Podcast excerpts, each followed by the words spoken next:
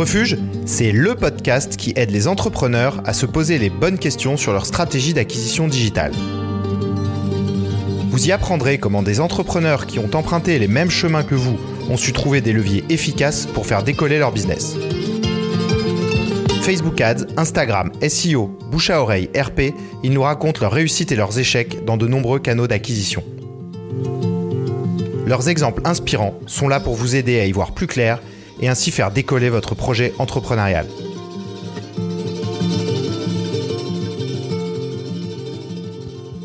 Aujourd'hui, je reçois Mathieu Batteur, cofondateur des Petits Culottés.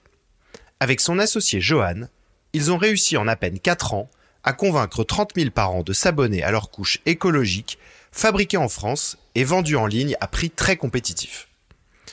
Dans cet épisode, Mathieu nous raconte l'amorçage des petits culottés et notamment comment, au bout d'un mois, ils avaient déjà trouvé 800 abonnés grâce à un subtil travail avec des influenceurs. Il revient aussi sur les différents canaux investis, partenariats, blogs, réseaux sociaux ou Google Ads, qui ont permis de réussir la phase d'accélération des petits culottés et ainsi dépasser les 20 millions d'euros de chiffre d'affaires annuel. Je vous souhaite une très bonne écoute. Bonjour Mathieu. Enchanté, je suis ravi de, t'accueillir pour, euh, pour ce podcast. Euh, tu es le, fondateur des Petits Culottés, euh, qui est, pour faire simple, une marque de couches écologique. avant de te présenter, je voudrais sur ton sur ton LinkedIn, j'ai vu que vous aviez fait la semaine du travail nomade. Ça veut dire que vous êtes tous en, en télétravail tout le temps chez les petits culottés? Eh ben écoute, bah déjà Mathieu, ravi d'être sur ton podcast. et effectivement, alors je suis le fondateur, mais également le surtout le cofondateur, parce que du coup, dans l'aventure et petits on est deux. Euh, avec Johan, on est euh, bah, du coup euh, potes d'enfance avant tout. Et effectivement, quand on a créé l'aventure et petits il y a moins de quatre ans maintenant, il y a quelque chose qui nous tenait vraiment à cœur, c'est la liberté au travail. Donc effectivement, on est 100% euh, télétravail. On se retrouve avec l'équipe cadre euh, une fois par semaine sur euh, sur Paris, mais après avec tout le reste de l'équipe, on se retrouve uniquement trois fois par an dans le cadre des semaines de travail nomade. Donc c'est c'est quoi? C'est tout simplement une semaine où on va travailler, non mais vraiment, et et en fait on va être à chaque fois dans un cadre totalement différent. Et il faut imaginer, voilà, la dernière fois c'était sur une péniche sur le canal du Midi. Et, euh, et, voilà, pendant une semaine, on a fait le, bah, du coup une, une, grosse partie du canal du Midi. Et, euh, et, du coup, on bossait dans ce cadre-là. Donc là, on partage des, des vrais moments d'équipe parce qu'on vit H24 ensemble pendant euh, pendant une semaine. Et donc là, tu bosses de chez toi? Là aujourd'hui, je bosse de chez moi. J'habite en Angers exactement, et euh, les bureaux sont à Paris. J'ai une partie de l'équipe qui est sur Toulouse, une autre partie sur Bordeaux. Donc, on est vraiment la définition de l'entreprise libérée, euh, bah voilà, on est peut-être qu'on devrait changer la définition par les petits culottés. C'était avant le Covid alors Alors non, on avait démarré avant le Covid, mais avant le Covid, on, se voyait quand même euh, au minimum deux, trois jours par semaine au bureau. On était quand même deux jours par semaine en télétravail. Covid passant par là, eh bien, on est passé en 100% télétravail. Donc pendant euh, pendant plus d'un an et demi, on se retrouvait mais tous les deux, trois mois. Là, on a essayé de garder un rythme pour avec l'équipe 4 pour se voir sur les sujets prioritaires. Euh, mais quand il n'y en a pas, bah, finalement, pas, pas d'utilité de se retrouver pour se retrouver. Et après, les éléments, c'est quand on vient matcher avec les temps forts. C'est là où, euh, bah, du coup, on rate pas l'occasion des semaines de travail nomade. Où là, c'est vraiment un temps fort pour l'équipe et euh, l'état d'esprit culotté. Bon bah top. Euh, bon, on n'est pas, c'est le refuge n'est pas un podcast de télétravail ni de ressources humaines, mais d'acquisition marketing. Donc venons-en, venons-en au sujet. Je te, je te, laisse te présenter et présenter les petits culottés, Mathieu.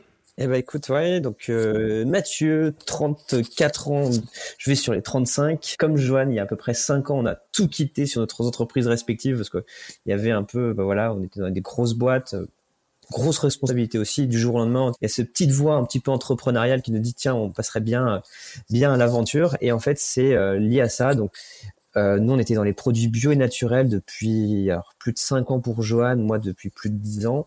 Et, euh, et naturellement, on s'est dirigé vers euh, finalement le marché du, s'il y a vraiment un marché sur lequel qui est le plus nébuleux, nébuleux pardon, sur les sur les produits bébés, c'est le marché des couches. il n'y a aucune réglementation. Et c'est là où on a commencé du coup à travailler le sujet. Et en fait, l'idée, elle est partie de façon très simple.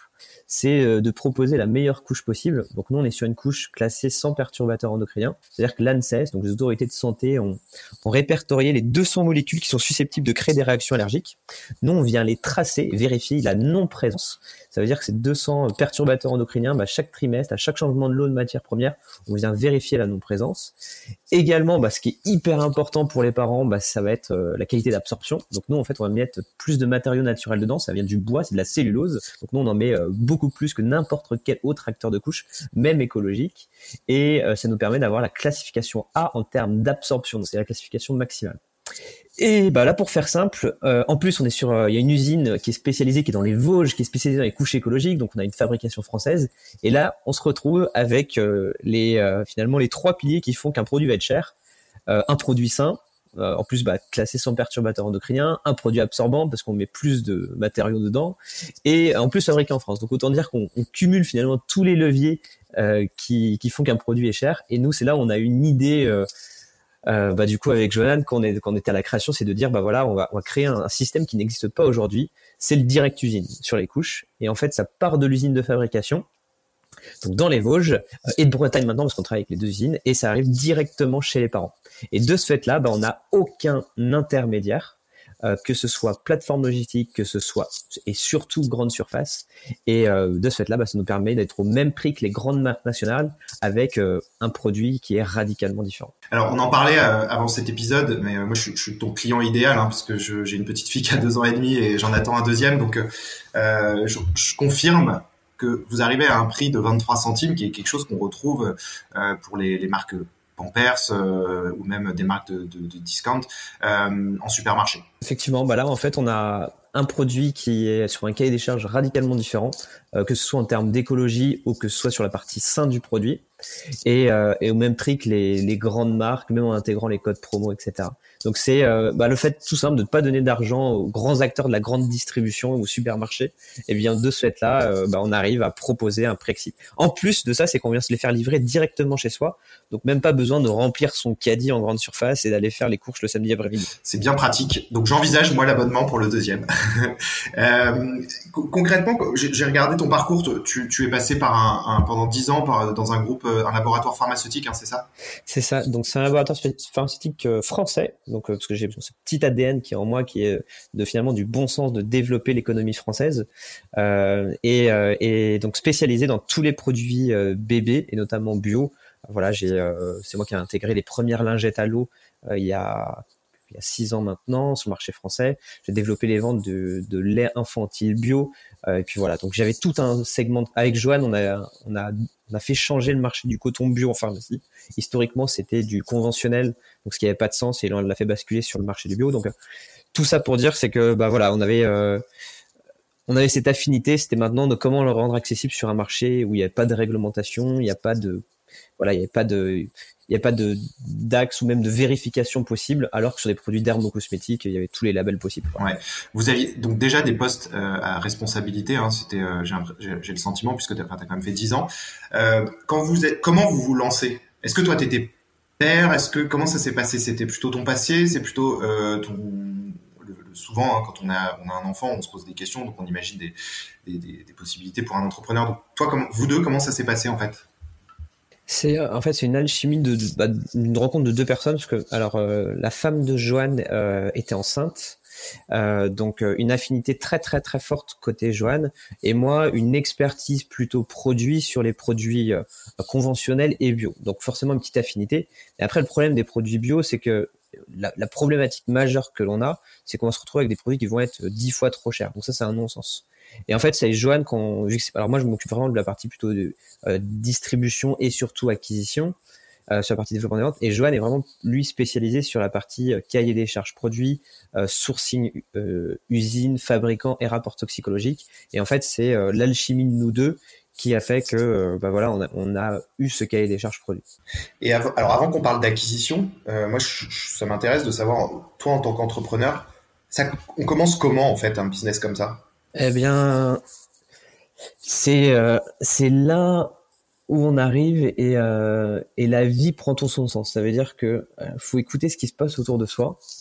Euh, en toute franchise, donc nous on s'est mis à poil complet avec Joanne. Ça veut dire qu'on a mis toutes nos économies.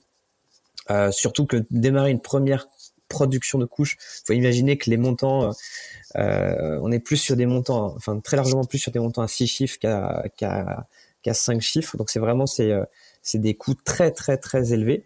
Donc nous, on avait une première société euh, qui avait un petit peu de sous dessus, donc on a tout vidé, euh, tout le cash qui était disponible. On a vidé également bah, tout ce qu'on avait en, en, perso. On a trouvé euh, deux amis à nous qui ont pu mettre un petit peu d'argent au pot. Et, et après, la troisième partie, c'est du crédit bancaire. et c'est là où d'ailleurs c'était vraiment le plus dur. Si, je dois résumer notre année post-lancement, ça a été vraiment de, réussir à choper un, crédit.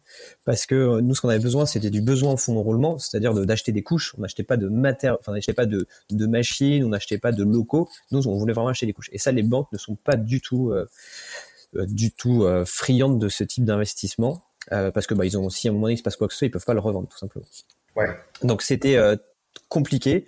Mais au bout d'un moment au fil du temps bah les portes s'ouvrent une à une. Et d'ailleurs, c'est si à ce moment-là le projet il est dingue, euh, il est cohérent, euh, les gens ont confiance du coup en, en, dans les porteurs du projet.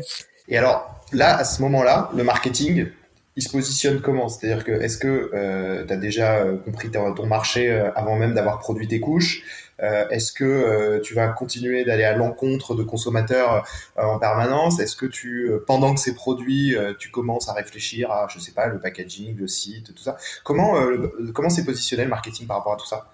Bah Forcément, on fait notre petite étude de qu'est-ce qui vraiment intéresse les parents. donc, systématiquement, on retrouvait toujours deux éléments majeurs. Euh, qui sont le côté sain et, euh, et le côté absorbant.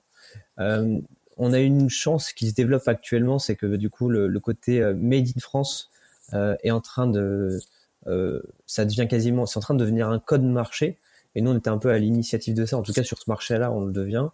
Et, et nous, c'était un élément très fort pour nous. Donc, c'est à la fois un, deux points. C'est il y a ce que les, les, parents veulent et ce que nous on croit. Et c'est vraiment l'alchimie. De... Après, si on parle vraiment de la partie plutôt euh, marketing, c'est là où euh, en fait on, on, cherche un système rupturiste forcément. Et, euh, et, après quelque chose qui nous parle et qui euh, est à l'image des cofondateurs. Enfin, nous avec Joanne, on a un peu des grands tarés. Donc dès qu'il y a des choses qui peuvent être euh, twisty, euh, qui sortent de l'ordinaire, bah du coup on signe à chaque fois.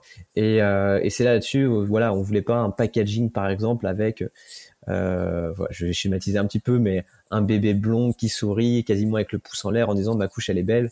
Euh, nous aujourd'hui ça correspond pas du tout à nos valeurs, alors que du coup on cherchait plutôt euh, euh des inspirations qu'on pouvait avoir à l'époque avec des packaging très épurés qui allaient directement à l'essentiel et une communication décalée et une communication qui n'était pas produite. Ça veut dire que beaucoup d'acteurs vont communiquer sur le côté sain, le côté euh, absorbant, super absorbant, etc.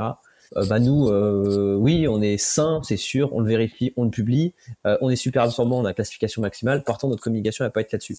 On va communiquer sur bah, finalement la vie de parents, ce qui nous fait sourire, et d'avoir une, vraiment une communication décalée, et finalement ce qu'on a envie de suivre. Ça veut dire que les couches, on veut le meilleur pour son enfant, c'est un basique.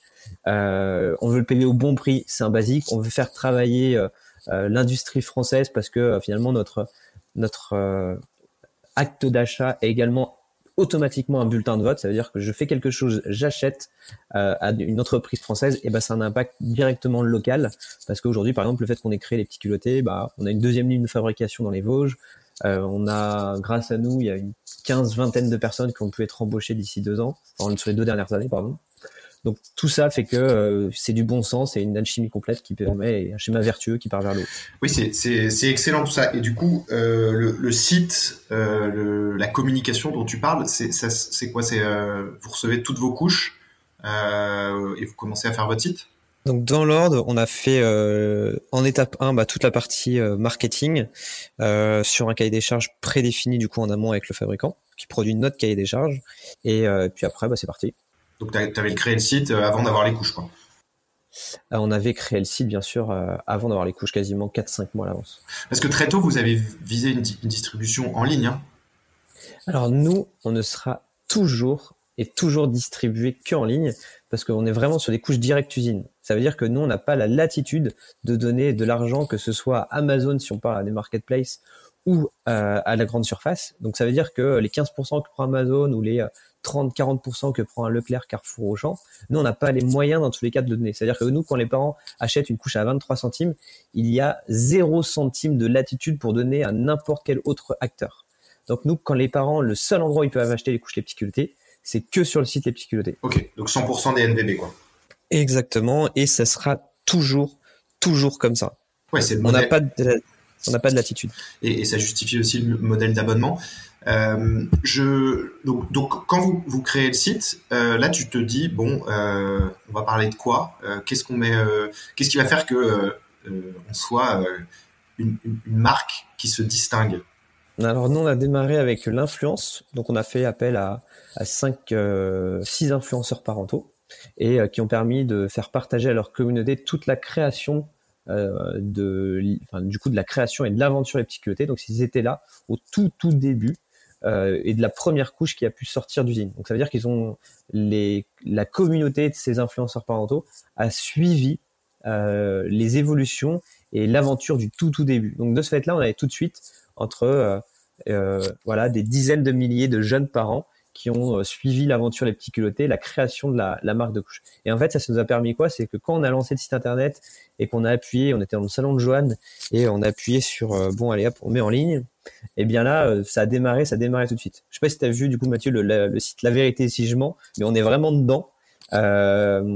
Où ils sortent un site internet et puis là il y a les ventes qui, démarrent tout de suite. Bah, c'est ce qu'on a vécu avec Joanne, donc c'était vraiment rien que d'en reparler, ça me donne des frissons parce que du coup à ce moment-là, c'était c'était génial de, de, voir que bah, finalement on part d'une idée simple et, euh, et après derrière des, des, parents suivent et, et, du coup adhèrent à la fois au produit et, et à ce que l'on fait derrière. Donc non, c'est c'est vraiment top quoi. J'aime bien cette euh, cette approche euh, influenceur qui, qui va prendre son sa source dès le début. Euh, je l'ai vécu, moi j'ai accompagné une marque de marque de prêt-à-porter féminin qui s'appelle Mirae Paris euh, à son lancement et euh, et en fait j'avais mesuré l'importance de faire venir très tôt les, les, influenceurs. J'avais vu à quel point ça les intéresse. Vous, qu'est-ce qui les intéressait et qu'est-ce qu'ils ont qu'est-ce que vous leur avez proposé à ces influenceurs? Euh, surtout, l'élément numéro un, c'est qu'on ne les a pas payés. Ça veut dire que, euh, en fait, on, leur proposait déjà une occasion euh, de participer à quelque chose bah, presque d'historique. Donc, en fait, ils étaient euh, déjà, c'était des influenceurs de pas des macros ou des des giga influenceurs, c'était plutôt des micros qui sont dans l'état d'esprit et l'image de marque les petits culottés avec euh, tous des caractéristiques différentes parce que du coup sur des euh, euh bah, ils, étaient tous sur des zones géographiques différentes, des personnalités différentes et, euh, de ce fait-là, alors maintenant en prenant du recul parce que je connais un peu plus du coup en influence, mais c'était une stratégie génialissime parce qu'en fait on touchait systématiquement des audiences également différentes et ça venait pas se croiser donc c'est euh, sans le faire exprès, on a fait des trucs de. Enfin voilà, c'était une très bonne stratégie digitale. Et, euh, et surtout, plutôt pour nous, c'est que c'était des parents euh, bah, qui nous ressemblaient. On est, voilà, on est, on n'a pas le profil. Voilà, on a vraiment le profil du, du français normal qui vient, bah, voilà, qui est né à la campagne, qui a fait ses études, qui est parti un bout du temps vivre sur Paris. Enfin voilà, qui, qui, qui veut le meilleur et et on, on, parle le même discours. Donc euh, finalement, ça ressemblait un peu à une bande de copains. Et, euh, et puis ça démarrait comme ça, quoi.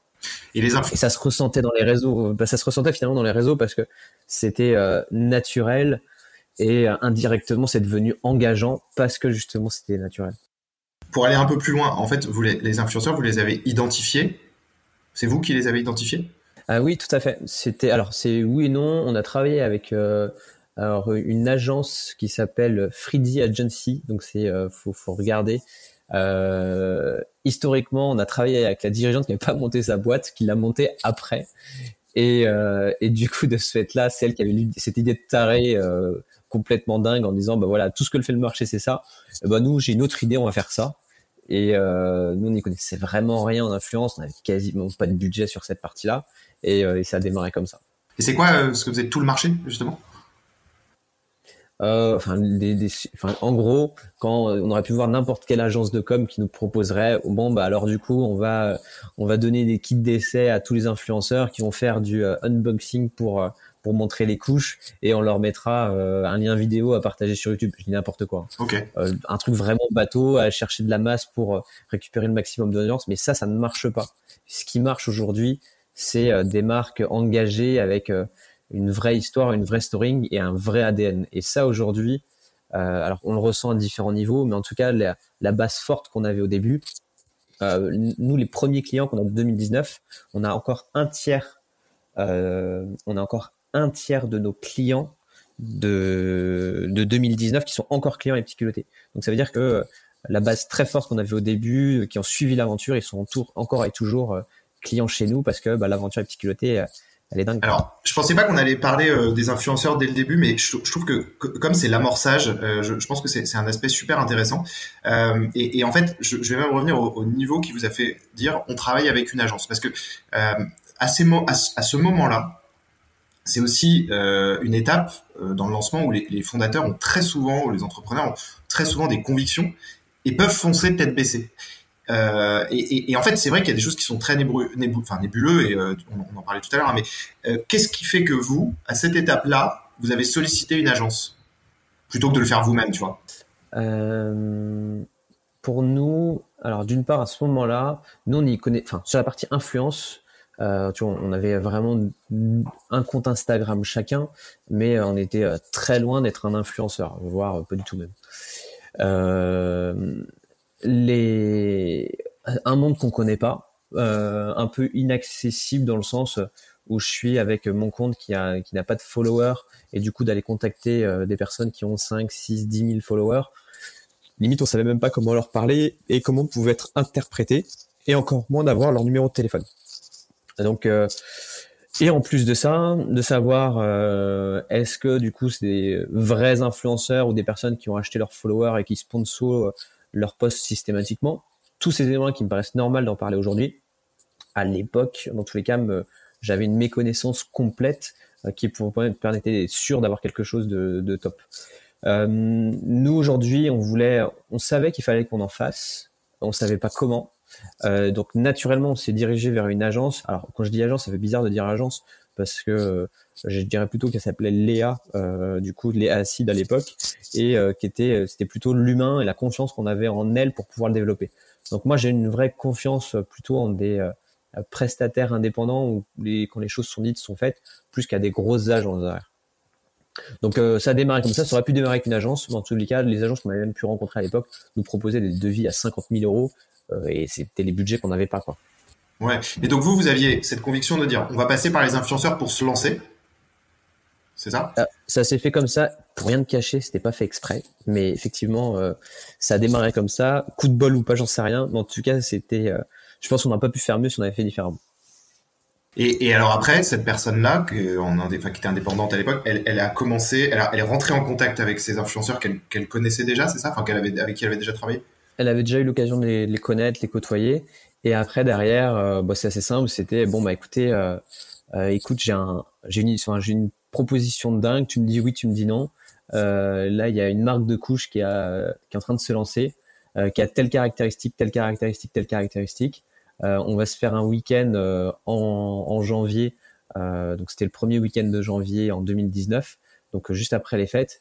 Et en gros, on part le vendredi, on revient le dimanche.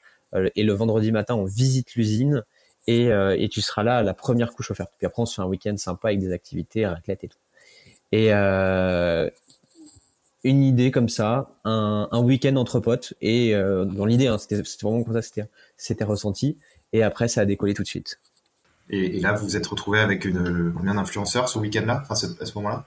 On était 5-6, euh, je dirais 6 qu'il y avait un couple.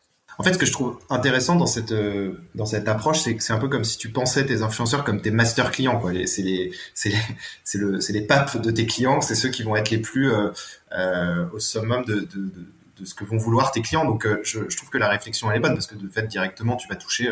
Je sais pas combien ils avaient de followers, mais 5, 10 000, et, très rapidement, ça se, comme une irrigation, ça va, ça va toucher tout un, tout un réseau, en fait. Et, et de là, j'imagine que vous avez eu, fin 2018, d'emblée, c'est ce que tu disais, euh, Au 1er janvier 2019, on avait déjà euh, on avait 800 abonnés en fin du premier mois. Donc c'était euh, ça dépassait toutes nos espérances. rien que sur les premiers mois, ça veut dire que on savait déjà à la fin du premier mois de janvier de notre lancement que l'on arriverait à passer l'étape fatidique des six mois avec la, la possibilité de mourir au bout de six mois, alors que là, nous, on l'avait déjà dépassé au bout de trois semaines. Donc, euh, si on parle vraiment financier, le, l'influence. Alors, juste filer pour plutôt pour les auditeurs. il y a beaucoup de chefs d'entreprise ou d'entreprise ou de marques qui pensent que euh, l'influence, euh, je vais les utiliser finalement comme des comme un média et je vais chercher finalement de la visibilité. Aujourd'hui, si les personnes veulent vraiment travailler l'influence, il faut vraiment qu'ils travaillent vraiment l'engagement. C'est-à-dire si on demande à un influenceur de dire bah ouais, tu fais tel post, telle story sur tel feed, euh, sur ton feed ou enfin bref peu importe et bah du coup là on va juste avoir des vues mais on va pas travailler ce qui est le plus important finalement pour une marque c'est l'engagement et ce qui va être euh, transpiré derrière quoi et ça c'est euh, pour moi c'est le plus important ah ouais, c'est hyper intéressant. On parlera après de la de l'accélération. Donc, comment vous êtes passé de 800 à aujourd'hui, je sais pas, je crois que c'est un peu plus de 50 000 Alors, et ouais, abonnés. 30 000 abonnés On a dépassé 30 000 abonnés ce mois ce mois-ci. Ouais, donc c'est quand même solide hein, pour euh, quand il n'y a pas de distribution physique. Je, trouve ça assez impressionnant. Euh, la question que je voudrais vous poser aussi, c'est sur la partie positionnement. Alors, tu vois, tu as parlé de la communication, d'un ton un petit peu décalé. Euh, ce positionnement-là, cette identité de marque, est-ce que c'est quelque chose que vous avez travaillé? On l'a travaillé chirurgicalement. Tu vois, tu me disais en intro quels sont les mots-clés qui font, qui font mouche tout de suite. Euh, le plus dur, c'est ça, c'est-à-dire qu'on a envie de dire énormément de choses, mais finalement, il y a trois ou quatre mots-clés que les parents doivent entendre. Et euh, l'élément qu'on ne sait pas au départ, c'est est-ce que ça va réagir? Et si ça réagit, c'est que c'est euh, bon. Quoi. Donc ça veut dire que vous n'êtes pas dit, allez, là on se fait un brainstorm pour savoir euh, si on dit, euh, si on fait de l'humour dans nos posts, si jamais on parle de la vie des parents avec sérieux, euh, est-ce qu'on fait venir des psychologues enfin... Moi, je te parle en, finalement en tant que parent. Alors on peut pas plaire à tout le monde hein, malheureusement, mais euh, tu as le choix de voir une interview d'un psychologue ou qui file des astuces, ou alors d'avoir trois blagues de parents sur telle ou telle chose. C'est un mix des deux, faut qu'il y ait un petit peu des deux. C'est-à-dire que tu peux avoir chopé les bonnes astuces d'un psychologue et, euh, en même temps, si 80% euh, du temps ça peut te faire marrer, ah bah, c'est ce que tu, suivras derrière. Alors, en intro, euh, c'était en privé, donc juste pour préciser, la semaine dernière, j'ai lu un article super intéressant sur le site First Round Review. c'est un spécialiste de, sujet, enfin du langage et de l'acquisition. Et en fait, dans cet article, il explique que très souvent, on utilise des termes qui nous arrange en tant que marketeur, enfin en, tant qu'annonceur. Euh, et, il prenait l'exemple de, par exemple, all-in-one, tu vois, marketing tout en un ou euh, produit tout en un, tout ça. Et lui, il disait, mais ça, c'est un, un, un wording qui est totalement non percutant. Enfin, il n'a aucun impact sur le consommateur. Lui, il s'attend pas à lire tout en un, il s'en fiche en fait. À l'inverse, si tu utilises les mots très précis qu'il a envie d'entendre, euh, comme tu l'as dit, alors j'ai évoqué, on a évoqué avant, d'enregistrer l'épisode, euh, une interview BFM euh, de ton associé Johan, euh, dans laquelle je disais, je te disais justement Mathieu que il, était chirurgical dans les termes. Donc il, parle dans l'interview, il commence par dire que vous utilisez, enfin vous avez des, des, couches qui sont propres, donc qui n'abîment pas la peau. Après, il dit très précisément que elles sont absorbantes parce que c'est un, un postulat de base pour les pour n'importe quel parent. Et trois, euh, vous, êtes, vous êtes sur un circuit court avec une fabrication en France. Donc, paf, là, tu as, les trois idées. Euh, et je crois qu'il finit en disant que le prix reste normal. Donc, en fait, tu as trois, quatre idées qui sont, qui, mais vraiment qui font, qui font tilt. Et tu as parlé de, de, termes qui sont, euh, voilà, qui sont chirurgicaux. Et je trouve que c'est super intéressant euh, pour, euh, voilà, pour beaucoup de, business de se poser sur les wordings qu'attendent les consommateurs pas des termes qui vont euh, nous rassurer nous en tant que, que marketeurs euh, et qui vont nous flatter et qui vont se dire ah tiens ça ça va être bien. Donc euh, voilà vous vous aviez trouvé ces trois termes et à partir de là voilà c'est des choses que vous avez répétées dans votre communication sur Instagram sur votre site tout ça? Tu, tu l'as partout sur tous les outils tu as sur que ce soit Facebook, Instagram, euh, les communications euh, RP, les passages médias, les passages euh, podcast et surtout finalement, donc tu l'as sur le packaging, qui est ton premier levier finalement de communication. Et, et en fait, de ce fait-là, ce qui aujourd'hui parce qu'après on va parler d'acquisition, mais notre premier levier d'acquisition est de très très très très loin, c'est un client sur trois, c'est le bouche à oreille. Et euh, ça veut dire que ces trois éléments fondamentaux euh, qui font que tu vas accélérer, accélérer très vite. Euh, voilà, l'acquisition c'est vraiment très rapidement finalement un, un gouffre en termes de budget. Et ben nous de notre côté, on n'a pas cette cette cette problématique-là, parce qu'aujourd'hui, un client sur trois qui vient chez nous vient parce que du coup, sa sœur, sa belle-sœur, son meilleur ami, du coup, utilise des petits culottés. Et, euh, et c'est ce qui, devrait faire du sens, quoi. C'est-à-dire que les, les outils digitaux sont des mégaphones pour accélérer finalement euh, la marque telle qu'elle est faite aujourd'hui. Tu me plais avec cette expression parce que c'est exactement, c'est exactement le terme que j'utilise euh, pour, pour Google et Facebook en fait, enfin surtout pour Facebook, c'est-à-dire que c'est un pour moi c'est un mégaphone quoi, c'est l'amplificateur de euh, de quelque chose qui doit fonctionner de façon organique.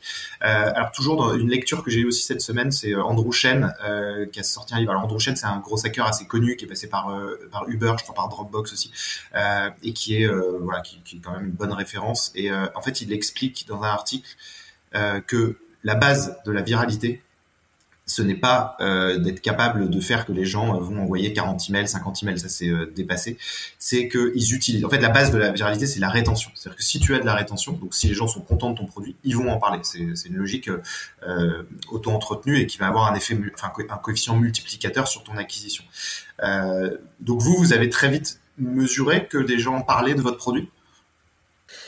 Euh, mesurer non, parce qu'aujourd'hui un outil de mesure qui permet de mesurer le bouche à oreille. Si t'en as un ce matin, je suis preneur parce que du coup euh, c'est quelque chose qu'on aurait été. Enfin, en gros oui et non, parce qu'en fait on arrive à le, à le mesurer via Analytics, ça veut dire que euh, on associe nos, nos, clients qui viennent du de l'organique du payant Google, du payant Facebook ou Pinterest, TikTok, etc. Et, euh, et on voit qu'il y en a finalement toujours un tiers, un gros, gros, très gros tiers du flux sur les nouveaux clients qui viennent organiquement. Donc, euh, donc naturellement, on sait que ça vient de là. Après, on ne sait pas, c'est pas précis. Quoi. Et est-ce que vous avez fait au lancement des interviews ou est-ce que vous en faites encore pour, euh, pour, voilà, pour savoir si les, si les gens sont satisfaits de votre produit? Euh, Ça, on le fait tout le temps. On fait une grosse étude une fois par an, c'est-à-dire sur les éléments qu'on doit améliorer. Là, on a fait la dernière, on l'a, on l'a shooté à, à 6000 par an euh, vraiment euh, clients, mais qui sont clients depuis longtemps. Et on a eu 2000 euh, réponses, je crois, en, en, je sais plus, en 72 heures. Et en fait, on a, on a fait l'erreur de mettre des questions ouvertes. Alors c'est génial parce que on a une source d'information mais gigantesque. Le seul truc, c'est que ça nous a demandé un travail de malade pour décortiquer toutes les réponses. Et, euh, et en tous les cas, il y a une chose est sûre, c'est qu'on est dans le vrai sur euh, ce que les gens ressentent et ce qui est, vraiment le plus important pour eux. Euh, maintenant, c'est euh, comment finalement affirmer ces valeurs pour, pour continuer et perdurer dans la durée. Et au lancement, vous aviez fait des quand vous êtes lancé, vous avez fait des interviews? Des, sondages, des interviews, etc. Ouais, on avait une base de, je crois, de 800 retours de parents. Ah, quand même. Bah, en fait, ça va assez vite, hein, parce que du coup, dès qu'on transmet à son entourage, qui transmet à son entourage, etc., ça crée une base, une base déjà de parents euh, préexistants. Et le plus important pour nous, c'était surtout d'avoir le moins possible dans notre entourage. Ça veut dire qu'on demandait à des gens qu'on connaissait un peu moins de dire, bah écoute, shoot directement à tous tes contacts Messenger, euh, parents, voire même non-parents, ce qui est le plus important pour eux. Euh, parce que même s'il y a des personnes âgées, bah forcément ça peut être des grands-parents demain, donc ils ont également une autre affinité par rapport au projet. Mais ils pourraient être fortement euh, personnes qui vont recommander la marque aussi après derrière. Donc on a on a shooté euh, du coup ça, mais ça, remonte, hein, ça fait 4, 4 ans et demi, 5 ans. Je me rappelle même pas si on a encore gardé euh, tous ces résultats d'études pour voir si ça match aujourd'hui. mais c'est intéressant en tous les cas parce que ça nous permettait d'avoir déjà une, une première partie de, de base de données de personnes qui finalement suivaient le démarrage de l'aventure. Et donc, au-delà de la qualité de votre produit, il y avait quand même aussi euh, une, opportunité de marché. Euh, je, dis ça parce que quand on, moi, ça m'arrive de recevoir des questionnaires. Euh, je t'avoue qu'il n'y a pas une viralité naturelle sur ces questionnaires. Hein. C'est plutôt ça fait un peu un coup d'épée dans l'eau. Donc, je pense dans ce que tu décris, s'il y, a eu aussi ce besoin de parents, et là, je parle aussi en tant que parent, c'est une vraie réflexion. Là, après, faut parler un peu plus au niveau enfin, il y a une, maintenant une certaine défiance euh, sur les sur les grandes marques nationales historiques, chose qui était il y a encore quatre ans bah voilà, j'utilise telle marque ou telle marque de couche parce que parce que je sais que je, je sais que ça va être efficace et puis si aujourd'hui ils sont leaders, c'est qu'il y a une bonne raison. Alors qu'aujourd'hui, des 60 millions de consommateurs, des UFC que choisir, du coup, ont on cassé totalement les codes en disant bah ok, euh, t'es une grande marque, en tout cas tu marges bien parce que la qualité elle est vraiment pas là parce que un acteur euh, qui va le vendre quatre fois moins cher du coup a la même qualité que toi. Et je parle même pas de produits euh, naturels, là, je parle de produits uniquement d'origine pétrochimique. Donc les les choses ont changé. Des Yuka, des 60 millions de consommateurs, des UFC que soit dire, ont balayé totalement les les institutions, les piliers historiques. Et, euh, et finalement, c'est euh, ça met en avant finalement des petites initiatives qui deviennent finalement grosses, représentées par des euh, personnes physiques qui, bah voilà, quand on dit quelque chose sur un plateau, que ce soit moi ou Joanne, bah voilà, on est sûr de nous, il y a, y a aucune faille, on n'a rien à cacher. D'ailleurs, on le trouve jusqu'au rapport toxicologique. Donc, fait, finalement, naturellement, ça crée également de la viralité. Et, et voilà. Alors parlons justement de ces classements euh, comme euh, outil d'acquisition. Euh, mais tu as parlé de faire et défaire. Alors pour moi, il y a eu deux grandes étapes parce que justement, je me suis intéressé à ça. Tu as eu la première qui a cassé bah, les grands groupes hein, parce qu'on a ça a révélé la présence de produits qui étaient pas très bons. Ça c'était un premier niveau. Mais après, je, crois qu'il y a même des, marques comme Green and Love, hein, je crois c'est ça, qui été qui se revendiquaient. enfin en tout cas, je sais pas s'ils se revendiquaient, mais du coup qui avait un positionnement de clocher colo et qui je crois a été un peu fait dégommer dans l'UFC que choisir et que du coup sur les blogs par an, tout ça, euh, ils ont eu finalement une presse moyenne. Alors je sais pas si tu veux t'exprimer là-dessus, mais en tout cas euh, ils ont fait et redéfait quoi. Les, euh, en fait, ce qui est génial, c'est que maintenant, au fil du temps, c'était pas le cas quand, on s'est lancé, mais en tout cas c'est le cas aujourd'hui. Si aujourd'hui on fait du greenwashing, que ce soit sur enfin, en tout cas, la marque que tu as citée, ils mettent un gros drapeau français dessus, mais c'est fabriqué euh, à trois endroits et dans une grosse majorité du coup en Europe de l'Est.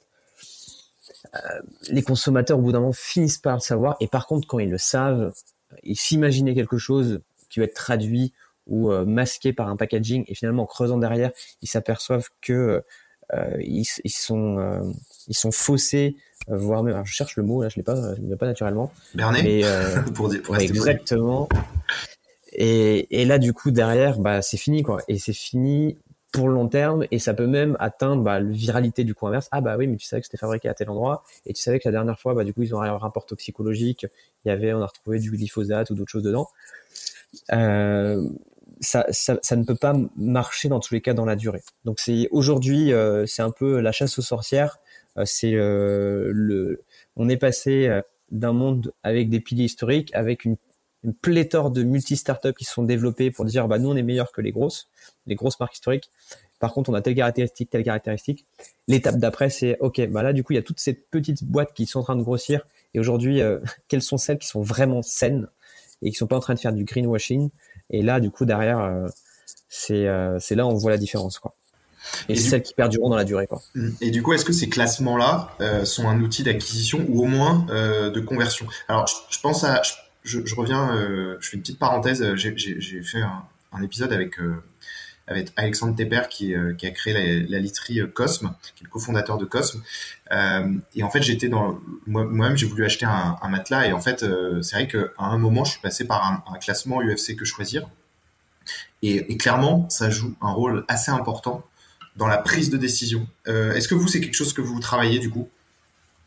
Alors nous, on a eu euh, la chance et la malchance qu'au lancement, euh, il y a eu une énorme 60 euh, millions de consommateurs qui est sorti sur les couches. On n'était pas dedans parce qu'on est sorti le même mois, donc on n'aurait pas pu donner nos couches six mois avant parce qu'elles n'existaient pas. par contre, bah, ça a défoncé tout le monde. Donc tous les acteurs historiques, bah, voilà, on a retrouvé justement des, bah, voilà, énormément de, matériaux pétrochimiques et, et ou classés perturbateurs endocriniens ou du moins au minimum allergène. Et nous, on est sorti au même moment. Donc, on est sorti en pleine polémique. Et quand on est sorti, on fournissait même les rapports toxicologiques qui justifiaient la non-présence de tous ces actifs chimiques. Donc, on est sorti pile poil au, bon moment. Donc, je, peux pas te dire que ça nous a pas aidé parce que ça serait faux. Ça nous a vraiment aidé parce que nous ont dit, bah voilà, euh, bah vous êtes pas dans le classement, mais du coup, euh, et là, on répond pas par oui, on, on est mieux et promis. Nous, on dit, bah oui, euh, on est bon, on est Médifrance. Et puis, toutes les questions que vous voulez vous poser sur les différentes molécules, vous les avez là.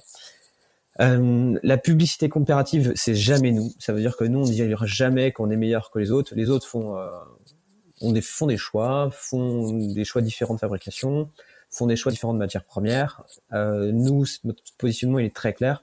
Si il y a possibilité de faire mieux, beaucoup mieux, euh, bah, du coup, on le prend et on le prend systématiquement. Et vu qu'on est en système bah, direct usine, bah, l'avantage c'est qu'on n'a pas les, les coûts qui seront rattachés à la distribution et qui nous permet d'être toujours accessible sur la meilleure qualité possible. Et donc aujourd'hui, dans ces classements, vous, vous, avez, vous êtes bien référencé? Alors du coup, il n'y a pas eu de nouveaux 60 millions de consommateurs ni du FC que choisir là depuis euh, deux ans. Euh, les les enfin les systèmes comparatifs, on les retrouve plutôt sur des, des blogs. Il y en a d'ailleurs, il y en a des très très bien faits. Là, il y en a un qui s'appelle euh, BBJO. D'ailleurs, quand on tape comparateur couche ou comparateur entre les différentes marques, on tombe systématiquement dessus. Et le comparateur est hyper factuel, c'est-à-dire qu'il reprend tous les éléments qui sont sur les sites internet la fabrication, euh, la présence de rapports toxicologiques, de classification d'absorption, de euh, dosage si la cellulose est FSC ou TCF, ou si, euh, si quand on plante un arbre pour nos couches, est-ce qu'on en replante un, ou est-ce que du coup la cellulose, donc la matière blanche qui vient du bois à l'intérieur, si elle est sans blanchiment en chlore, qui est un voilà, qui est un allergène de taré, et tout ça il est très bien expliqué et labellisé colonne par colonne, donc il, on peut pas faire plus objectif que ce type de comparateur. Donc nous, bah forcément, on est... Ouais, rassure-moi, c'est pas un affilié, c'est pas un affilié ce blog. ah non, attends, bah non, si, bah, tu vois là, on parle encore de greenwashing. Ça veut dire de sur le marché, notamment, il y a certains marchés où ils sont spécialisés euh, de comment dire, ils sont spécialisés, ils ont vu que la partie comparateur est un élément, donc ils ont même créé leur propre site de comparateur. Euh, c'est comme le, un des leaders de la grande distribution en France qui, euh, qui crée un site pour comparer qui est le moins cher. Euh, qui en fait même le nom du site. Et comment on peut être jugé parti Enfin, c'est un non-sens. Nous aujourd'hui, par exemple, dans ce comparateur-là, il y a des marques qui sont classées au même niveau que nous, et tant mieux parce que c'est euh, euh, il y, a, y a pas que nous qui ont de la très très bonne qualité. Après, c'est aux gens de bah voilà quelle est la meilleure marque sur laquelle j'ai un affect.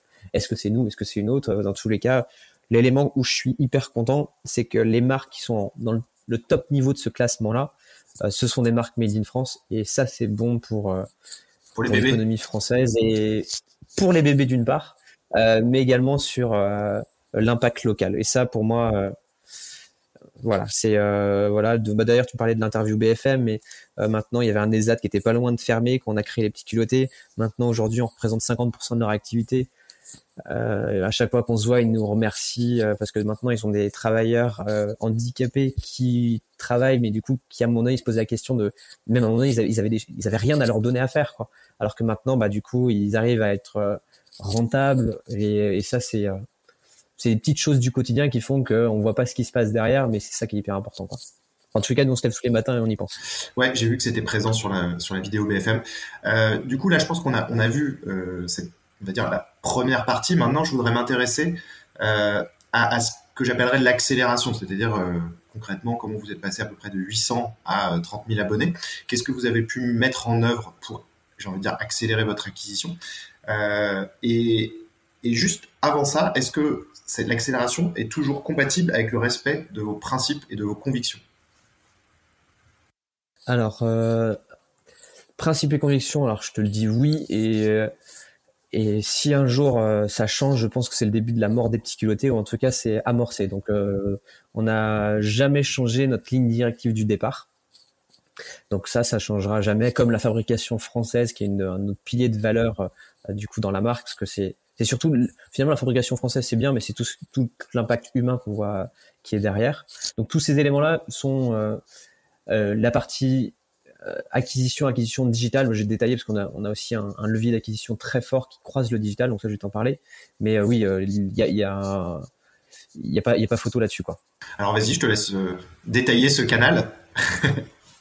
Quand on a démarré l'aventure, vu que je suis un, un bah voilà, je travaille dans un laboratoire pharmaceutique qui vend en pharmacie des produits bio. Euh, on vend pas de médicaments parce que des fois quand on dit euh, laboratoire pharmaceutique, euh, on peut imaginer il y avait des médicaments dedans. Pas du tout. C'est que des produits de parapharmacie.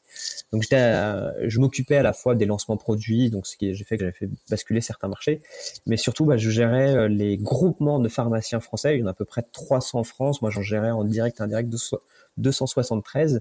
Donc, j'ai très bonne connaissance du, marché pharmaceutique, enfin, du coup, la distribution pharmacie. Et nous, aujourd'hui, on a mis en place un système de pharmacie partenaire. Et en fait, les pharmacies partenaires ne sont, pas des pharmacies qui achètent nos produits, ce sont des pharmacies qui distribuent nos kits d'essai. Et euh, on vient rémunérer euh, et rémunérer l'acte de la prestation de service, donc comme un, un contrat de mise en avant pour une pharmacie sur le fait d'échantillonner. Donc plus ils échantillonnent, plus ils ont de rémunération. Et comment ça se passe euh, C'est que nous, on vient croiser bah, du coup le digital avec l'expérience client.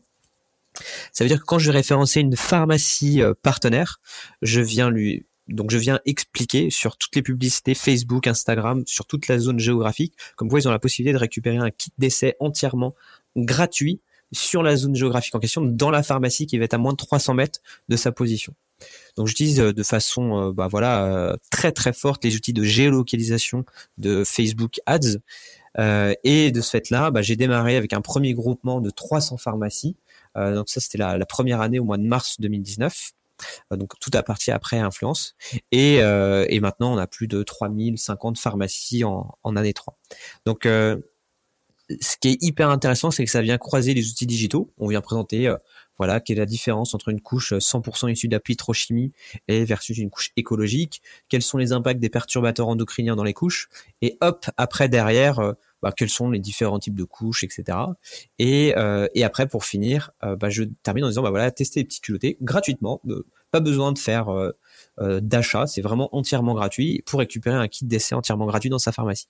Et là, de ce fait-là, euh, on a à peu près maintenant 100 000 parents qui viennent récupérer chaque année des kits d'essai dans les pharmacies françaises. Alors, ce que tu dis, ça, fait grandement écho à un épisode que j'ai enregistré avec euh, Thomas Courtois, qui est le président de Nickel.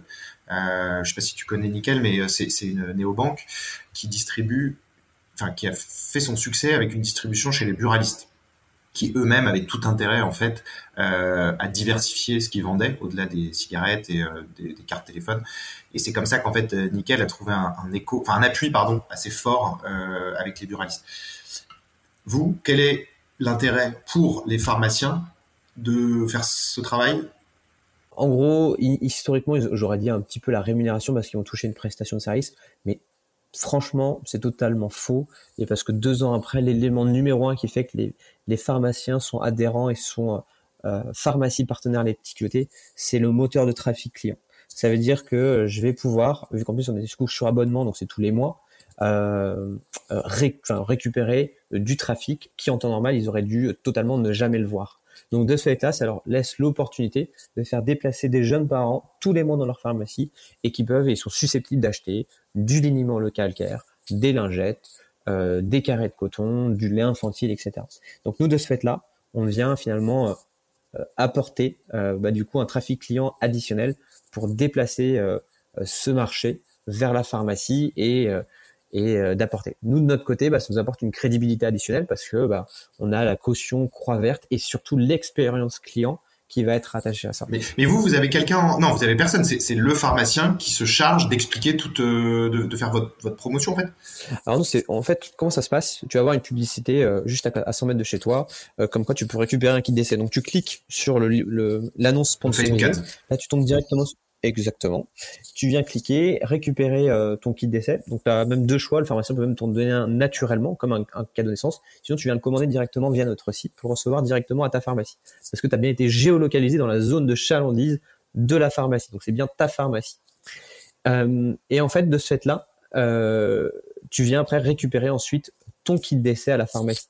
D'accord. Donc ils viennent, ils disent euh, j'ai vu cette pub, il paraît que je peux récupérer mon kit. Ils viennent, ils le demandent, et en fait euh, le pharmacien, s'il a le temps, il leur explique deux trois trucs sur euh, qui vous êtes, ou alors ils repartent avec, c'est tout. L'élément, il faut imaginer, c'est un pharmacien est, formé dans tous les cas pour apporter un conseil automatiquement, et de ce fait-là, il va au minimum du minimum relire avec le futur parent les éléments clés de ce qu'ils sont en train de leur remettre. Donc systématiquement la partie analyse des perturbateurs endocriniens, la classification en termes d'absorption et surtout que c'est made in France. Ouais, mais si, enfin, je prends l'exemple, imagine il y a 50 personnes dans son magasin, c'est une question d'arbitrage aussi. Est-ce qu'il va prendre le temps euh, d'expliquer tout ça ou est-ce qu'il euh, va dire attendez, prenez votre kit et puis repartez? C'est euh, tout dépend du c'est après c'est malheureusement ça je peux pas tracer les, les 100 000 pour savoir si le conseil a été bien fait à chaque fois ça, forcément il va y avoir des niveaux de différence entre les pharmacies ou également au moment de la journée ou encore plus dans des moments comme ceux-là où il va y avoir les vaccinations. Enfin voilà, faut imaginer que c'est un peu particulier. Mais, mais le, le, donc ce que vous proposez, enfin, il va pas gagner de un pourcentage par exemple si la personne s'abonne. Alors il va, nous le système de rémunération, il est lié à à la puissance d'échantillonnage. Ça veut dire que plus la personne va passer de commandes, plus il va toucher des rémunérations. Ah oui, quand même. Ouais, donc c'est quand même. Mais, mais, les commandes, vous allez, les, vous allez les tracer euh, parce qu'après, il revient dans la pharmacie pour s'inscrire. Alors exactement, il y a l'utilisation d'un code promotionnel qui est directement sur le kit ou tracé uniquement, enfin directement via le site internet. Et, euh, et du coup, de ce fait-là, il, le pharmacien, dès qu'il y a utilisation du code, il est rémunéré. Que c'est malin tout ça. Euh, et par rapport au Facebook Ads, euh... c'est un, un, nouveau système de distribution, quoi. Ouais, euh, c'est intelligent. Intelligent. Euh, Au lieu bah... de donner euh, dépenser du budget marketing à droite à gauche, bah nous, on, on vient apporter une une rémunération additionnelle pour le pharmacien qui est beaucoup moins euh, que ce qu'il pourrait gagner sur en vendant des paquets, en sachant qu'habituellement il gagne pas beaucoup d'argent sur les paquets de couches. Oui, et puis il y a le traçage. Euh, c'est l'aspect traçage. Hein. J'ai déjà travaillé pour euh, pour euh, des pressings et, euh, et c'est vrai que les, la difficulté c'est d'avoir aussi des, des retombées. Euh, et juste, enfin des retombées, je veux dire, un, un, la possibilité de suivre. Tu vois, as les visites en magasin, t'as pas toujours la personne qui vient en disant ah je vous ai vu sur Google ou je sais pas. Et, et, typiquement, donc sur Facebook, euh, le ciblage, euh, enfin, quand tu disais, tu disais la zone de chalandise de la, de, du pharmacien, mais euh, sur Facebook, tu vas quand même, tu vas, enfin, c'est, des villes. Tu vas mettre une ville et tu vas mettre ça euh, un, un, rayon de, je sais pas, de 2 km. ça va dépendre. Paris, je suis à moins d'un, enfin, kilomètre, c'est la, zone minimale qu'on peut faire. des villes, centre-ville, Angers, Nantes, j'étais à maximum deux, grand, grand maximum, voire un, pour les grandes agglomérations. Et après, dès qu'on cible du ultra rural, je suis sur du 15 à 30 km sur le, quand c'est du très très rural, où il y a peu de pharmacies aux alentours. Donc ça demande énormément de temps parce que c'est un paramétrage euh, euh, qui demande un peu de temps, beaucoup de temps au début, mais après derrière ça roule. Ouais. J'en profite pour te poser une question. Euh, sur Facebook Ads, puisque enfin, quand on parle de Facebook Ads, on, on, on, est sur du ciblage qui peut être aussi bien Facebook, Instagram, Story, feed d'actualité. Euh, Est-ce que vous avez une stratégie différente entre Facebook et Instagram et entre Instagram, enfin entre Story et feed d'actualité? Là, comme ça, non. Euh, ça, du coup, je l'intègre à la to-do list des choses qu'on devrait peut-être probablement analyser. Euh, c'est, parce que c'est vrai que sur les, enfin, je, je, trouve, alors déjà entre Facebook et Instagram, il y a une typologie clairement différente de personnes. Hein, on n'est pas sur les mêmes Euh, mais alors après, entre consommation de story et de fil d'actualité, je trouve que le rendu est encore plus différent. Et je pense même qu'il y a des, c'est des personnes qui sont différentes. Euh, je, n'ai pas de, chiffres, donc j'irai rien avancer, mais j'ai quelques convictions qui se nourrissent de, de l'utilisation que je peux voir autour de moi et aussi euh, de résultats qu'on peut avoir sur sur, enfin, que je peux avoir sur certaines campagnes, sachant que sur les stories, le, le, le, on a moins de clics, on est beaucoup plus dans un truc qui passe, euh, donc c'est souvent plus de la notoriété, donc difficilement mesurable ou quantifiable. Euh, là, l'intérêt, c'est qu'avec ce que, ce que tu as dit sur les codes promo, peut-être que tu pourras avoir un code promo différent sur tes stories de celui que tu vas utiliser sur ton fil d'actualité. Donc là, là, on est on est sur des, des, des méthodes d'AB test, mais en tout cas, je, je trouve que c'est assez intéressant euh, comme approche, euh, notamment quand tu es dans des villes euh, un peu plus petites que Paris, quoi. Et, et, et, et, donc un peu mieux traquable. Euh, justement, Instagram, euh, Facebook, euh, vous, alors je crois que c'est plutôt Instagram sur lequel vous avez, si je me trompe pas, vous avez quoi, 30 000 followers sur Instagram? Oui, 30 000, un petit peu moins sur Facebook. Et on a démarré TikTok il y a peu de temps. Là, le développement pour le lancement, c'est plutôt Pinterest. Votre stratégie réseaux sociaux, alors tu as parlé tout à l'heure d'une communication un peu décalée. Euh, j'ai posé la même question la semaine dernière. À, je faisais un épisode avec Cyril Neves des petits bidons. Alors, on a en commun d'avoir fait Audencia tous les trois, euh, et vous, vous avez en commun d'avoir créé euh, une boîte éco-responsable qui commence par les petits. Et je lui demandais de quoi tu parles quand tu vends une lessive ou quand tu vends des culottes, et comment tu as fait pour avoir des gens 50 000 ou 30 000 personnes qui te suivent sur Instagram quand tu parles de ça? Donc je te pose la même question. tu me poses la même question. Euh, je sais même pas.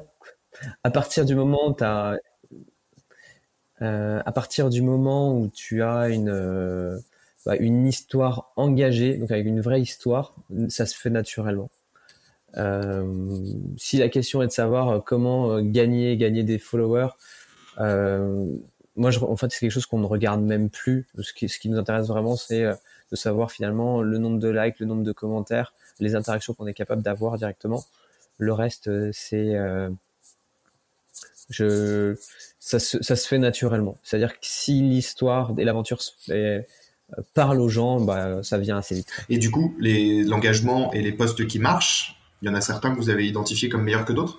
Alors, tout ce qui va être euh, poste, équipe, humour, euh, en tous les cas, chez nous, c'est euh, les, les, deux gros piliers qui marchent très fortement. En tous les cas, pour les postes standards sur Facebook.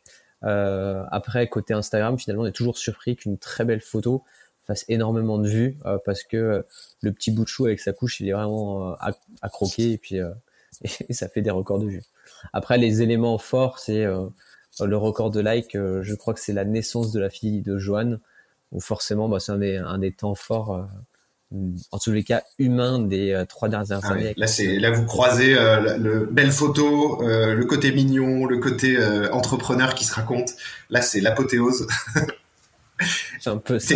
Et, pourtant, on, a, on a posté qu'une. Hein. C'est quelque chose qu'on travaille pas du tout. Mais voilà, c'était un moment euh, hyper important pour Joanne parce que euh, tu as l'aboutissement, ça veut dire que tu as créé un produit parce qu'il y a une conviction forte. Et, euh, et quand, enfin, je pense que dans tous les cas, le jour où il a dû mettre la première couche du coup à sa fille, ça, ça a dû faire un petit truc. Ouais, bah, c'est normal, surtout quand tu vends ce type de produit. tu dois en être assez fier. Et, et les chats, vous avez essayé? Les chats, non. C'est ce que me disait euh, Cyril Neves en blaguant. Il me disait, on met des photos de chats. Euh, mais, euh, mais, mais ouais, euh, ça, ça, doit être assez gratifiant pour lui, j'imagine, de pouvoir se dire que voilà, non seulement c'est son produit, mais en plus c'est bon pour, sa, son fils ou sa fille. donc j'imagine que c'est assez agréable. Est-ce qu'il y a un canal qu'on a a oublié euh, important pour euh, pour vous? Euh, alors si tu n'en as pas, moi j'ai une question sur YouTube parce que j'ai vu que vous avez une vidéo qui a fait pas mal de vues. mais est-ce qu'il y a quelque chose que toi tu voudrais évoquer? Non, non, bah nous, c'est si on parle vraiment de la partie digitale, on a vraiment tout balayé. Je suis toujours en phase test and learn sur les nouveaux canaux d'acquisition. Par exemple, on travaille pas du tout LinkedIn, on n'y voit pas l'intérêt.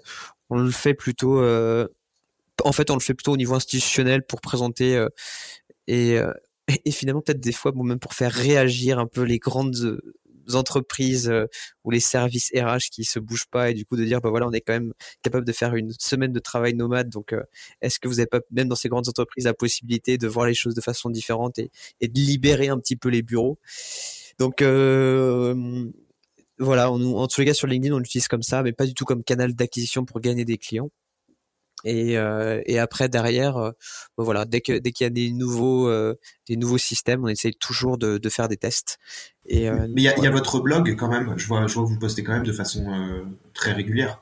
Effectivement, on a entre deux et trois articles mensuels, mais là c'est vraiment de la partie stratégie génération de trafic SEO. Ça marche? C'est un tiers du trafic aujourd'hui. Grâce à ces articles de blog. Ça, grâce à ces ah articles de blog. C'est pas mal quand même. Donc c'est c'est vraiment c'est bien quoi. C'est c'est top. Et encore, on a plein de choses à améliorer parce qu'il n'est pas du tout, euh, il est pas du tout UX pour l'instant. Ouais, tu parles de. alors, tu es dans une thématique. Alors, c'est simple et c'est pas simple, ce que je vais dire. Mais euh, tu sais de quoi parler. Mais est-ce que tu te dis, euh, je vais aller de façon quasiment scientifique parler de façon millimétrée de des couches, ou est-ce que je reste, je vais dans tout l'univers du bébé, de la grossesse, de la parentalité? est-ce que vous vous êtes penché, vous vous êtes dit un jour, allez, qu'est-ce qu'on fait pour notre blog? Euh, on a commencé sinon à faire des ordres par le côté euh, scientifique, donc vraiment euh, la qualité de la couche, pourquoi, comment, quelles sont, comment reconnaître une meilleure couche, etc., etc. donc toute cette partie-là, on l'a travaillé du coup en amont, qui est la première base qui donne de la crédibilité au site, et après en étape 2 sur le reste, et plutôt la parentalité de façon générale. Mais il faut déjà avoir le luxe de le faire. Hein. Des micro startups ne peuvent pas mettre, euh, enfin là, de la, de la rédaction SEO très bien faite. Ça peut être, euh, ça peut coûter euh, très cher. C'est, mais surtout énormément de temps aussi. Donc c'est, c'est comment prioriser quoi. Oui, parce que là, à vue d'œil, j'ai quand même le sentiment que votre blog prend plus de temps que les réseaux sociaux. Euh, non, c'est les réseaux sociaux demandent quand même plus de temps. Parce qu'il y a la partie visible de l'iceberg et il y a l'autre partie derrière. Alors justement, c'est quoi la partie invisible? Euh, toute la partie euh, SEA. Par exemple, il y a énormément de posts SEA, enfin du coup de Facebook Ads que l'on ne publie pas sur notre feed, par exemple. Donc en fait, on a une, en fonction de ce qu'on va communiquer sur Paris, de ce qu'on va communiquer par région, ce qu'on va communiquer sur les zones. Des... Donc il y a toute cette partie-là qui est quelque chose qu'on travaille. Enfin voilà, on a vraiment quasiment un pôle. Il y a ce que l'on publie et il y a ce que l'on publie en payant. Et un poste, ça demande du temps? Euh, par exemple, non mais alors oublions la partie publicité, mais juste sur la partie organique des réseaux sociaux. Donc par exemple un post, Instagram, c'est euh, ça prend du temps? Euh, c'est on, est toujours trois à le valider. Hein. Donc ça veut dire que ça paraît tout bête, mais toujours d'être dans la dans la ça peut paraître hyper simple de voir une blague sur la parentalité avec une couche renversée ou peu importe, mais justement d'avoir ce petit truc où au minimum tu as ce petit sourire systématiquement, c'est hyper lent, c'est hyper dur et, et c'est, euh, ça paraît tout bête comme ça, mais ça demande énormément de temps. Ouais, donc vous, en tant que fondateur, vous participez à ça. On n'a pas le choix pour que l'état d'esprit euh, culotté euh, soit toujours partagé. Ouais, mais c'est marrant. C'est, moi, c'est une de mes grandes convictions et un des nombreuses sources d'échecs. Euh, c'est, c'est justement, c'est de se dire, par exemple, je vais prendre une personne pour faire le community management et euh, le, enfin, un entrepreneur qui pourrait se dire ça et qui ne va pas porter d'attention justement à ce qui sort. Euh, je, pense que votre approche, elle est super cohérente parce que c'est exactement ça. C'est que c'est vous qui sortez, c'est vous qui allez euh, euh, vous, vous, enfin, ça va transpirer les, les, les, les, petits culottés. Donc du coup, enfin, je trouve que cette approche est, fait, fait grandement sens. Euh, et, et, à mon avis, c'est aussi pour ça que votre communication reste cohérente euh, et fonctionne. Je suis totalement d'accord avec toi et ceux qui ne le font pas, euh, c'est c'est presque acté que ça ne marchera pas. Hmm. Mais ou, alors ils, ou alors ils ont pas besoin de la, ils ont pas besoin de viralité. Euh, ils sont les seuls à fournir une batterie à hydrogène et c'est ils ont trouvé la pépite et le brevet pour pouvoir le faire. Bon, ok, ils ont 30 ans devant eux, quoi. Donc, euh, s'il n'y a pas besoin de réseau social là-dessus, oui, on peut, on n'a pas forcément besoin. Quoi. Donc, toi aujourd'hui tu érigerais entre euh, Instagram reste euh, le, le, summum du travail à effectuer en acquisition et après le blog? Euh, Si je dois faire le sur la partie outils digitaux, ouais, Facebook, Instagram en 1. il y a beaucoup de choses hein, qui sont faites sur Google hein, quand même. sur la partie le lien entre YouTube Display Search. Donc, on, va en parler après. Donc euh, ça c'est, je dirais même, je le, enfin, c'est un YouTube de Google et après il y a tout le reste en, additionnel qu'on est capable de faire, euh, TikTok, le, le, la partie, euh, mais c'est générateur de trafic, mais la partie blog c'est plutôt en trois, je dirais. Ok. Même si on a une qualité de, de rendu très très forte, ça fait pas du, comment dire, ça fait pas du client tout de suite c'est intéressant pour le trafic, très très intéressant pour le trafic et le référencement, mais pas pour pas pour le pour la partie vraiment acquisition client. Ah ouais, parce que la partie blog, ça vous sert pas aussi pour la partie réseaux sociaux, ça vous fait du contenu à partager, à publier? On le fait pas assez, on devrait un peu plus le faire.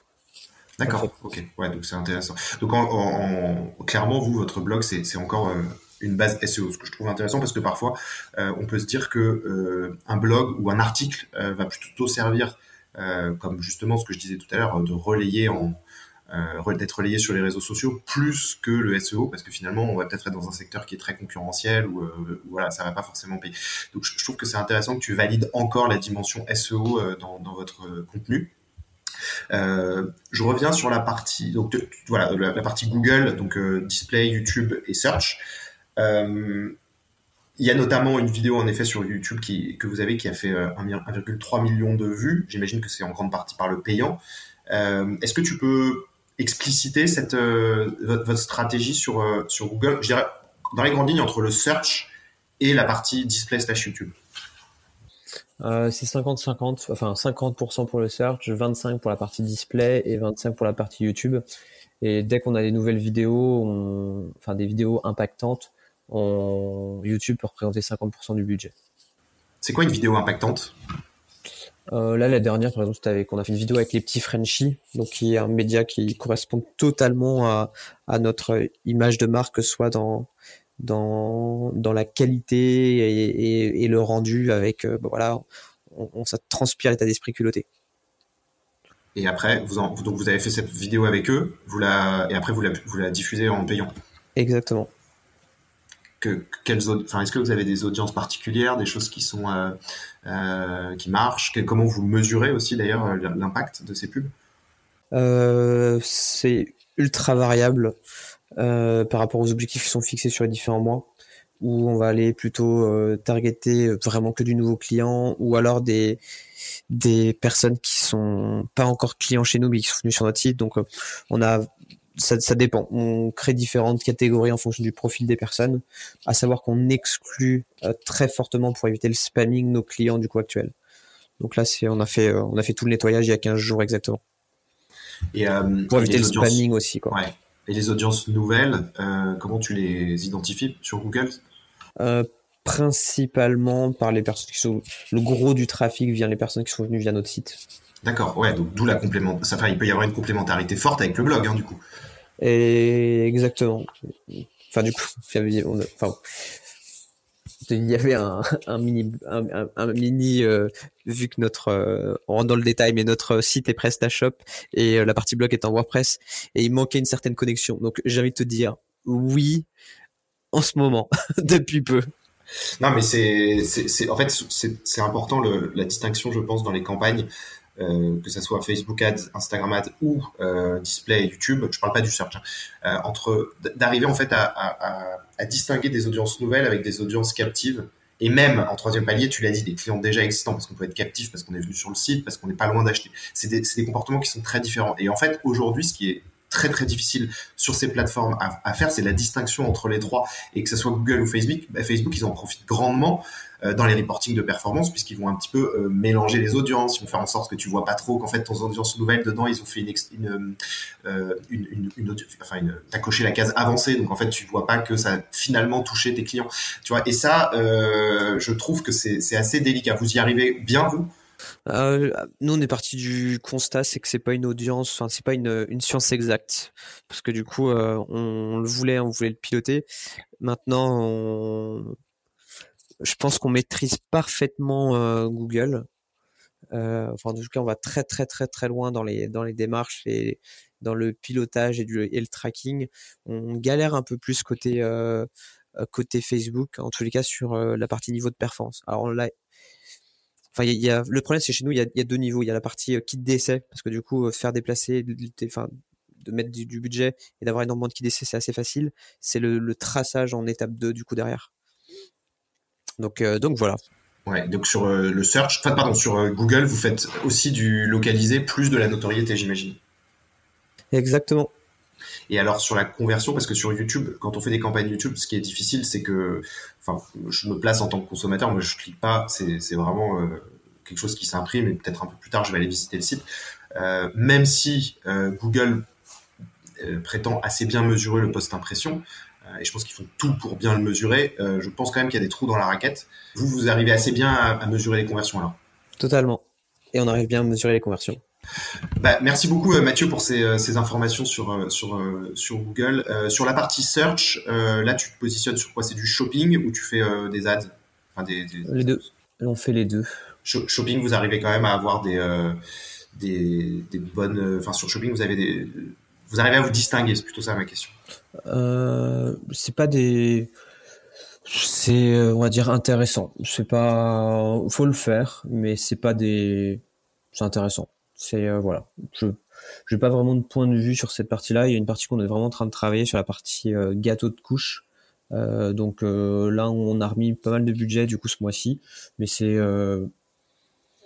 c'est intéressant à partir du moment où on doit montrer le visuel. Surtout, il faut, faut, être visible. Ouais, pour les auditeurs, je vous invite à vous rendre sur le site des petits culottés et de voir justement ce que c'est que le gâteau de couche, qui est un concept qui, vient des États-Unis. Hein, J'ai vu ça.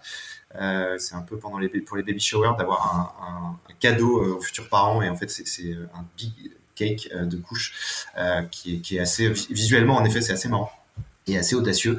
Euh, écoute, Mathieu, je te remercie pour toutes ces, par, tout ce partage d'expérience, toutes ces infos. Euh, C'était vraiment intéressant. Je, je, suis ravi aussi d'avoir pu mettre en lumière encore une fois un entrepreneur d'Audencia, euh, parce que ce que, enfin, voilà, je, je, c'est marrant que je sois tombé sur sur ton parce que ton parcours euh, tout seul en fait tu vois, comme quoi c'est pas forcément bien relayé par par les réseaux d'école euh, mais en tout cas bravo euh, Est-ce qu'il y a quelque chose que tu voudrais rajouter, Mathieu, et puis me convaincre définitivement pour mon deuxième de, m'abonner au petit culotté? Ben, en tant que ancien, d'Audencia et, et logiquement en tant que parent responsable, prends au moins kit d'essai les petits culottés. J'ai pas le choix. Bon bah écoute, merci beaucoup Mathieu. Merci à tous d'avoir écouté cet épisode euh, jusqu'à maintenant. Et n'hésitez pas à, à retrouver Mathieu. Euh, donc t'as pas donné ton, ton nom de famille, hein, c'est Mathieu Batteur. Euh, donc voilà, vous pouvez le retrouver sur LinkedIn. Le site c'est les petits culottés. Euh, et puis voilà, moi je, je, je suis également à votre disposition si vous avez des questions. Salut Mathieu, à bientôt. Merci Mathieu. À bientôt. Au revoir.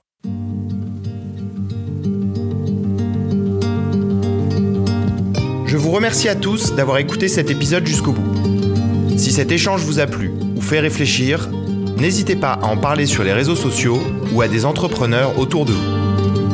Vous pouvez également vous inscrire sur mon site mathieusecarelli.com pour être tenu informé de la sortie des épisodes et pour recevoir tout mon contenu. J'espère à très bientôt pour un prochain épisode du Refuge.